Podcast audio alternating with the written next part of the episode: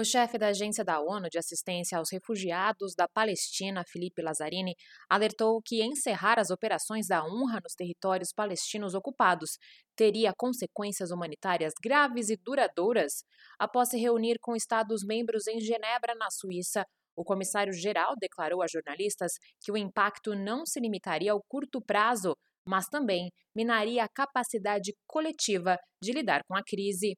O encontro acontece em meio ao aumento da atividade militar em Rafa, no sul da faixa de Gaza e fronteira com o Egito. A região abriga mais de um milhão e meio de pessoas que deixaram o norte e outras partes do enclave no começo dos combates, desencadeados por ataques do Hamas em 7 de outubro em Israel, que deixaram cerca de 1.200 mortos e mais de 250 feitos reféns.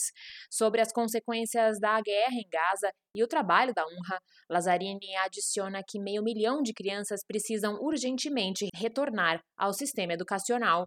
O representante enfatizou que isso não poderia ser fornecido por uma administração local emergente, ressaltando que nenhuma outra agência da ONU ou ONG possui experiência semelhante em fornecer serviços governamentais, incluindo educação, para centenas de milhares de crianças. Para ele, a UNRWA é uma ferramenta fundamental para garantir que a comunidade internacional seja capaz de fazer uma futura transição bem-sucedida no enclave. Da ONU News, em Nova York, Mayra Lopes.